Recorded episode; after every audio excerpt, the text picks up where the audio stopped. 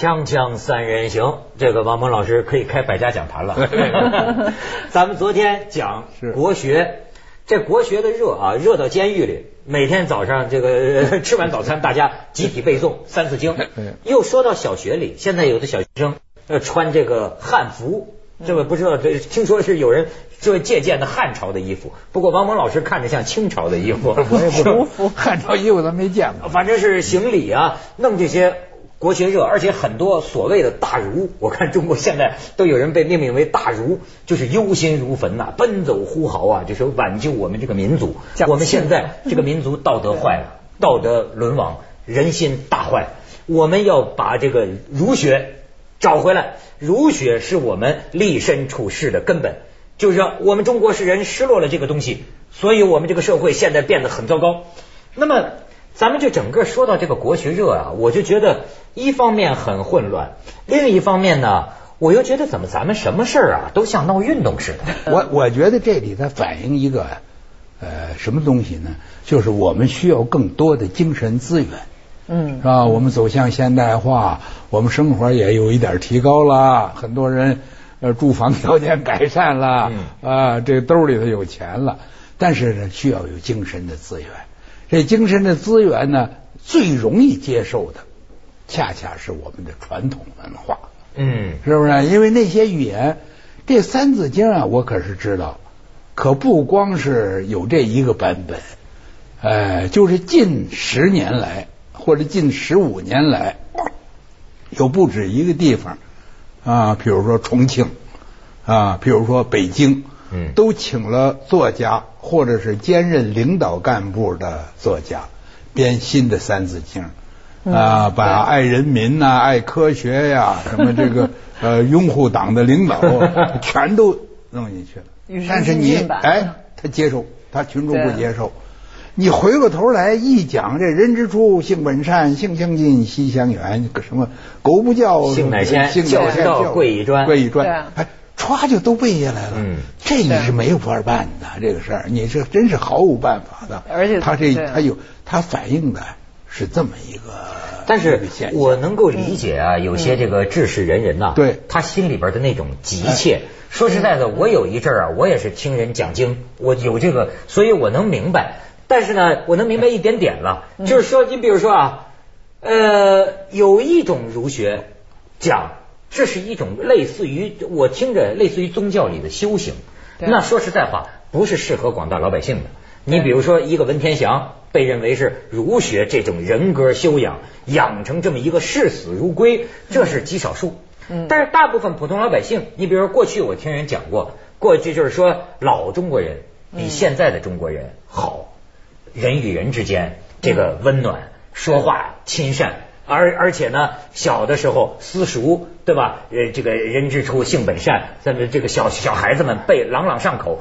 但我不知道是不是这么一个，因为这么一个东西。对，这一点啊，我也要说，我毕竟迟长几岁，您别全信，是吧？越老中国那个道德越好。你怎么解释《红楼梦》？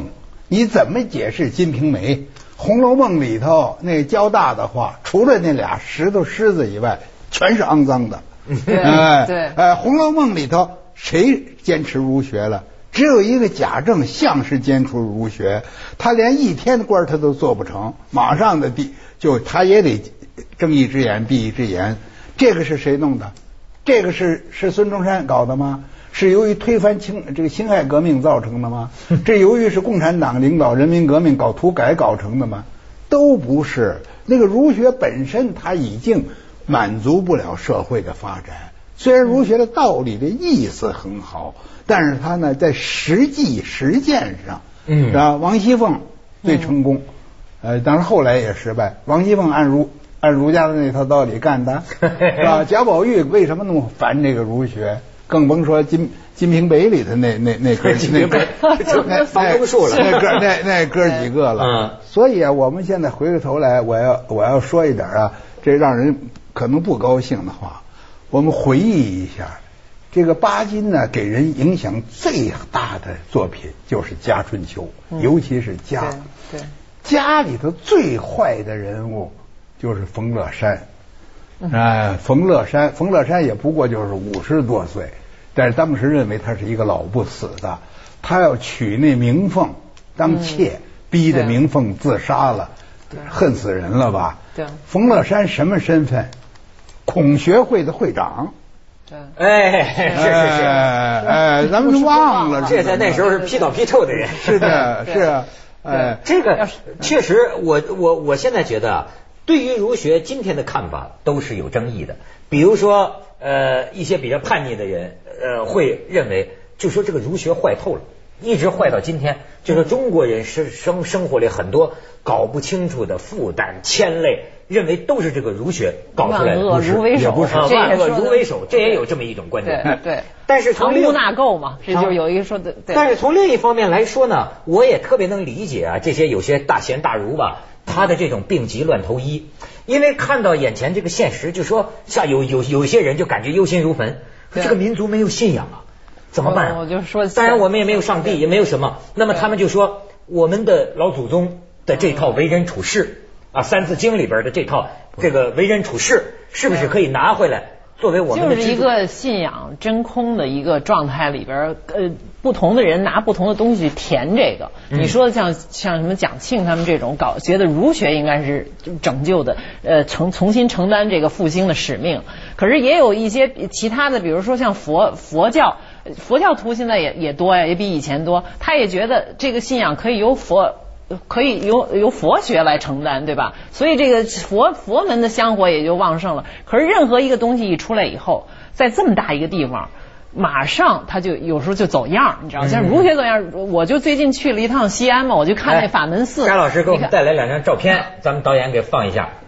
好家伙，这大广场，这就是法门寺，原来是就是一个塔嘛，现在边上修了一个巨大的广场，广场是我在天安门广场以外。生平所见的最巨大的一个广场，嗯，水泥地没有一棵树，你看往这边看这么大，走的你腿都酸了。然后走进去以后，它沿路吧还都是那种金光闪闪的大佛，这个呢是点灯的价目表，就是你有各种各样，你到这儿以后吧，你可以为了消灾啊祈福，或者你儿子考大学。或者是你什么家里出病人了，你只要花一百块钱给你点一盏灯，这盏灯啊只只亮在你的名下只亮一个月，然后之后你就要再付钱了，你知道吗？然后他那个那佛像旁边那佛龛下边就无数的灯，都是小，其实都是小电灯泡了啊。但是最后这是一个敛财的，我觉得你进了这样的一个店，你感觉到不是一种就是佛教的一种清净慈善，而是一个。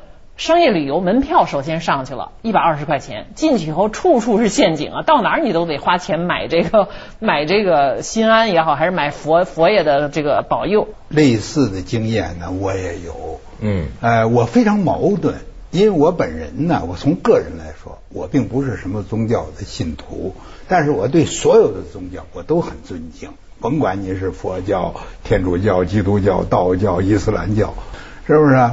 可是我也碰到这种情形，我去，我毕恭毕敬的去去看一个佛寺，马上就过来导游了，导游先给我讲讲，讲着讲着就让我花钱了。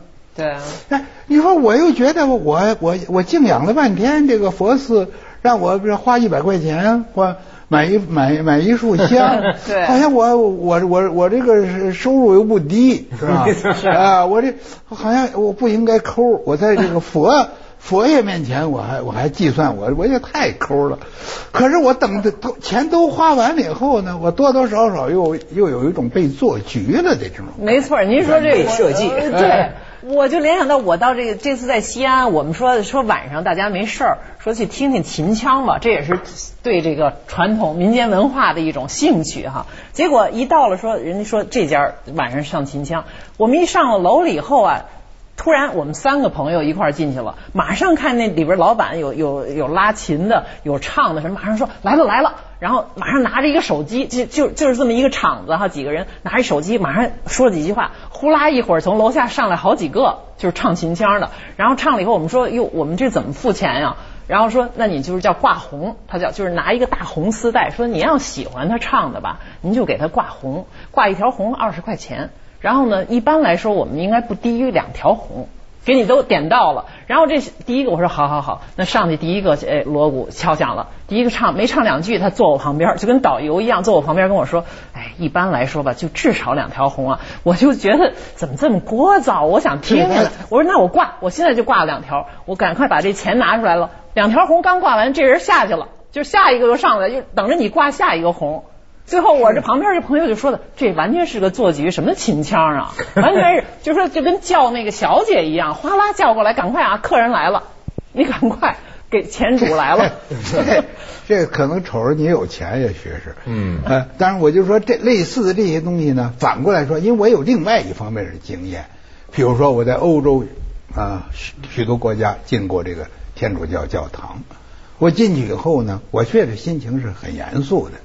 啊，我看着那些宗教的这个呃圣母像也好，耶稣像、门徒像也好，看那些雕塑也好，我还在那里头听过手风琴演奏，我还听过合唱，哎，没有一个人跟我要钱，我都有点害说不出口，好像我舍不得给这个这个佛 佛寺里头，就是你要是。如果你要收点费用，你也别这么急切，这么粗鄙，是啊，这么吃果果呀，是 就奔着钱去。是啊，你这个你稍微。不是，咱们现在这，他们就是后来说说这个这个西安人呐，或者说陕西人，他说赚钱嘛，他也是短期行为。短期。其实他要给你弄弄的哎茶水高高兴兴的，高高兴兴的。其实你可能做的长，赚的这一晚上钱，您能听好多好久秦腔呢。他急呀，他急。你听，你你听得感动了，甚至你愿意多给他一点这个这个贡献，是不是？但是他先捞五十块钱算。捞到手算，对，根本就等不及，你知道？他也信，他也信不过你有那真诚的感动，这就是人心，人心互相接纳。这这个这 有点，这有点乱套，这没错。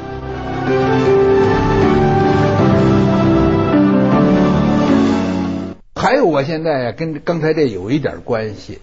呃，过去有一些我最喜欢的一些名山名刹，这样一些风景点儿。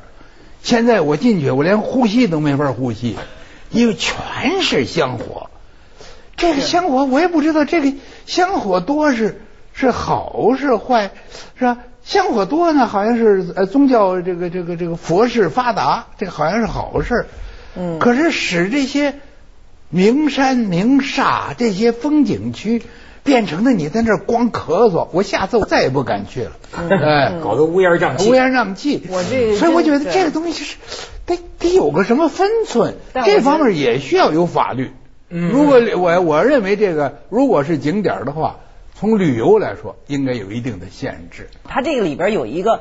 经济水平在在这儿的时候，他上不去。你说，我就联想到去那个印度的一些很著名的这些景点，他去了那那种就是急着呀，就是卖你点不知道是香火还是卖你点什么东西旅游纪念品。他最后我最后能走到就是我们几个几个人去参观，每个人身后有两个人拽着你的衣服，他不撒手。你整个看他他他真是不屈不挠啊！就为了花那最后你真的是不忍心，你不知道你你呵斥他还是怎么，然后你也觉得他也是穷到这个。份儿上了，他只能挣这个钱啊。这个北京啊，是西山八大处，现在是北京佛教协会的呃所在地。西山八大处啊，这个佛事之盛，咱就不用说了。就是我过去是最喜欢的这个地方，我小说里头写过，在那个什么踌躇的季节里，我都写过八大处。但是现在八大处我再也不敢进了。怎么呢？他呛得慌，哎，你全是都气使了。哎，但是有意思的，这是佛教的地方吧？嗯它里头有一个二十四孝的一个浮雕图。嗯，哎，这个二十四孝跟佛学是不沾边的。哎，而且佛学呀，是是主张六根都要这个这个简净，是吧？对，看破红尘，呃，连父母妻子这些都不在数之内，只认一个佛法。四大皆空，可那是二十四孝。第一，他和佛教不沾边；第二，是二十四孝，可是是鲁迅最最最最最不能接受，他受不了的。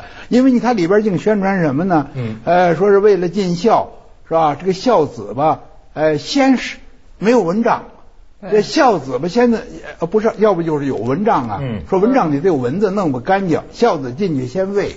把这蚊子喂喂饱了以后啊，再请父母来。不是这个吧，王蒙老师，您就没在这儿。我们以前聊过一个垃圾分类，就是和子东在这儿，就说中国人这个不分类，他。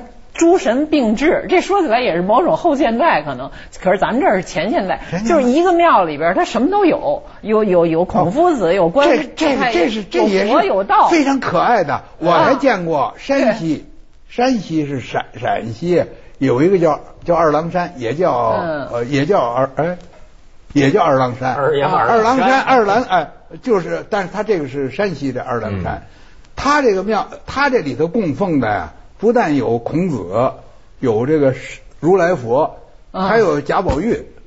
后来我想了半天呢，贾宝玉呢，他不是后来被封了文庙真人嘛？嗯呃，这皇上给封的文庙真人呢。所以他管文庙真人呢，他也算是沾沾点一佛一道。这真人本来这是道教的说法。对对对。还还供奉什么 孙悟空？孙悟空也对呀，斗战斗战胜佛呀。其实咱们这个吧也挺逗，我觉得他这高雅文化和这民间文化是两叉着。要说不分类吧，你。朝廷历朝历代，咱这类书不是最分类了吗？对，他就分分，但是他当然不是分类，他也是分门别类以后，可能让人家好查文章啊，就跟现在那记录资料一样那么分。可是到了民间，谁管这个？就是见神就拜，哪个东西有用，全一锅烩。跟咱们就说那。所以有些人说，就就中国人是不是不能够相信这个宗教？他都是特别实用的。特别实用，包括这个饭，这个这叫什么饭神论呢？比如说一个灶王爷是吧？做饭厨房我也拜个神，什么我也拜个神。你一方面说呀，他是我自己就这样逢佛必拜，反正不吃亏，对吧？哎，就搞搞搞搞关系嘛，跟跟所有的都搞好关系，对吧？但是另一方面呢，人家说呀，你这个很多道德沦丧的问题也跟这个有关。比如说像你刚才讲的这个哈，呃，最近中国说。赌球嘛，足球不是说是现在查，就是说发现好多操纵操纵这个这个中中超联赛的呃赌球。采访当年负气被逼走的一个巴西曾经到中国当过教练的卡洛斯，这个卡洛斯接受采访的时候啊，他说起中国这个赌球啊怒不可遏的时候，他讲了这么一句话，我印象很深。他说呀，他中国人怎么就拿这个金钱当做衡量人的唯一的标准？对，他说在我们巴西。也有违法犯罪，也有贪污腐败。可是啊，我们不会侮辱足球，足球至少是我们的一个民族很神圣，很神圣。那么你中国，你可以不把足球当成最神圣，但是请问你有什么是最神圣的？对，就大家认为不能污染的、不能糟践的，有一个东西吗？你不管是宗教也好，还是什么中国呃国国学也好，好像我这都是实用的。是，现在真的这个最信的就是钱了。我有的时候真不说这话，真觉得挺挺。他这个是有点惭愧，但是不是这个现在不是常说一个词儿嘛？嗯，就是说浮躁。现在这个浮躁啊，是越说越浮躁了。我觉得 越说越浮躁。我觉得好像也也，呃，有时候我只好我就从，我就说再等等吧，好不好？再等等，再等等，对不对？要不然，因为你要是连。连浮躁你都不能等，不是显得你比那浮躁还浮躁？风物长宜放眼量嘛，可能这都是过程中的，所以我说不能过于责备这，包括这些商业化现象，你要换一个角度，我都能理解。我觉得就得把钱它挣足了以后，它自然就不这样。对，包括金钱。对，这很简单，就咱们穷的太久了。没错，是是不是？对，哎，您要是真正慢慢慢慢情况好一点，你。反过来你一想，觉得哎呦，光是钱的那那叫嘛啊？所以这结论呢，还是不能急性子，对吧？咱们这时间还非常短，得慢慢的来，慢慢来，等到二零一二嘛。锵锵三人行，广告之后见。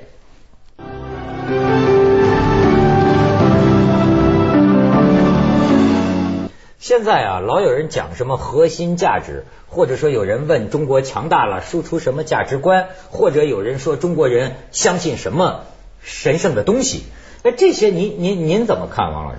不是，这这个牵扯到牵扯到啊，中国的这个思维方式。中国呀，我觉得它民间呢，它的宗教的信仰啊是实用的。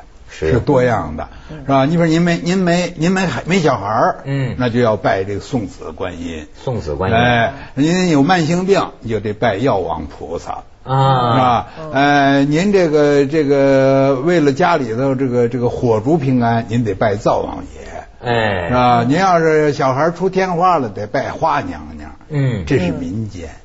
哎，至于在这个所谓的古代的精英啊，就是诸子百家里头啊，哎，中国人他追求的，尤其是道家，他追求的是一个概念神，就是他把道，就是世界万物的存在的本源和规律，他当做一个比什么都高的一个东西。嗯这这个咱们呢，今天不去细谈它也没有关系。嗯但是呃，还有一个呢，我们也得看得出来，这个我们也必须承认，就是中国人呢，对于从他对家庭的重视，哎，哎，对种族的重视，对民族啊，所谓族群的重视，这个还是挺挺严重的。是凝聚力所在哎，哎为什么这个这个呃这个 所谓不孝有三，无后为大无后为大，嗯是吧？而且呢，你反过来说，我记得我可能在这儿也说过，嗯，我就是有一年在美国，在那纽约的那个 China Institute，就是中国协中美协进社、华美协进社，人就问这个美国很多人认为中国人最爱国，说中国人一张口就是中国中国中国中国，中国 哎，除了中国，他对别的事儿他没那么大兴趣，嗯。哎，这个这个是真的。他问我，我当时就解释说，一个是中国人都爱吃中餐，嗯。一个是中国人都爱背唐诗宋词，嗯。哎，所以他也有有对这个族群的重视，对。后代的重视，对繁衍、对接续香烟的重视。就是一个文化中国的一个概念，是不这是是个不，它有个血统啊，嗯这个族群它有一个有一是啊，就是海外华人，他也也认为他还是中国人。咱们讲其实他已经出了这个国了祖。宗教讲祖宗对，祖宗教讲都是从祖宗那儿来的。讲祖宗。嗯呃，你说那那年就是谢晋嗯开那个鸦片战争啊，最